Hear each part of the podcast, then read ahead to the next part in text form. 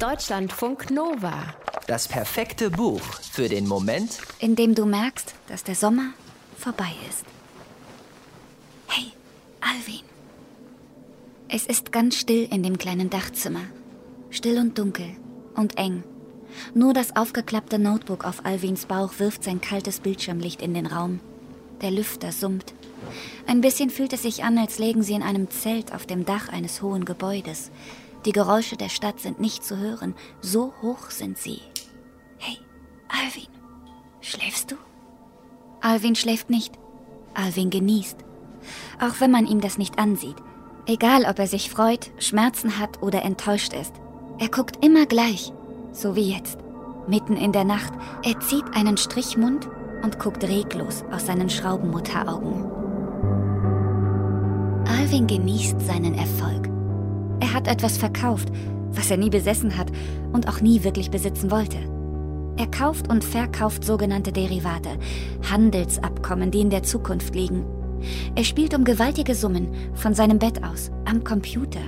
Er ist ein Händler, aber auch ein Zocker.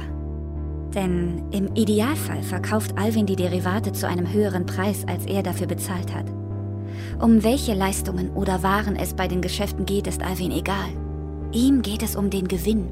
Er will nicht beeindrucken, nicht einmal seinen unbekannten Gast, den IT-Berater aus Malaga, den er in einem Café aufgegabelt hat, dessen Bank eingestürzt ist bei einer Explosion und den er einfach zu sich eingeladen hat. Alvin wird ihn nicht mehr freigeben, bis er ihn ausgesaugt hat, wie eine Spinne. Die Kurzgeschichten im Buch Nach der Sonne von Jonas Eicker lösen akute Gänsehaut aus. Wie das Frösteln, das einen durchfährt, wenn mit einem Mal die Sonne weg ist.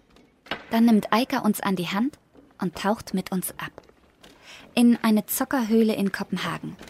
Zu den Beach Boys an einen Strand von Mexiko. In den Sog eines unbekannten Flugobjekts in der Wüste Nevadas.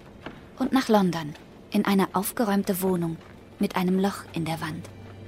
Es sind fünf Geschichten, die der junge Däne auf gut 150 Seiten erzählt. Eigentlich nur vier. Zwei der Geschichten tragen den gleichen Titel und handeln von denselben Figuren. Fast wünscht man sich, es gäbe noch einen dritten Teil davon. Oder einen vierten. Oder gleich einen ganzen Roman. So viele Fragen bleiben am Ende offen. Auch bei der Geschichte Alvin. Ein namenloser Ich-Erzähler stellt bei seiner Ankunft in Kopenhagen fest, dass die Bank, für die er arbeitet, nur noch ein Trümmerhaufen aus Stahl, Marmor und Glas ist. Es habe in der Nacht eine Explosion gegeben. Mehr erfährt der Mann nicht. In einem Café gegenüber der Ruine wird er plötzlich von einem ungesund blass aussehenden jungen Typen in ein Gespräch verwickelt. Alvin.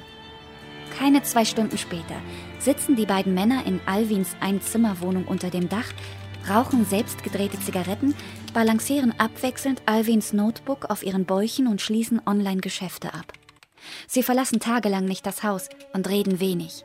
In ihre Beziehung kommt erst wieder Bewegung, als Alvin beschließt, nach Rumänien zu reisen. Sein Gast wird ihn begleiten und dabei den letzten Rest seiner Orientierung verlieren. Auch Antonio in der Erzählung Rachel, Nevada, weiß nicht mehr, wo vorne und wo hinten ist. Seit er und seine Frau Faye vor sechs Jahren nach Rachel gezogen sind, einem Trailerpark in der Wüste Nevadas, geht Faye jede Woche zum UFO-Verein und sucht sowohl in der Wüste als auch in der Bibel nach Aliens. Antonio hält das für Unsinn, vielleicht noch für Trauerarbeit, denn ihre beiden Töchter sind an Krebs gestorben. Aber dann entdeckt Antonio eines Tages, ein seltsam summendes, brummendes Ding in der Wüste. Rund um den Sender, wie er das Ding nennt, haben sich Tiere versammelt.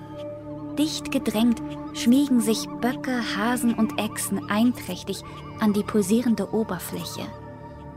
Was, wenn doch? Antonio braucht drei Jahre, bis er den Entschluss fasst. Wenn er verstehen will, wie das Ding funktioniert, muss er Teil des Dings werden. Es wird wehtun, das weiß er. Aber die Tiere, die werden ihn lieben. Deutschlandfunk Nova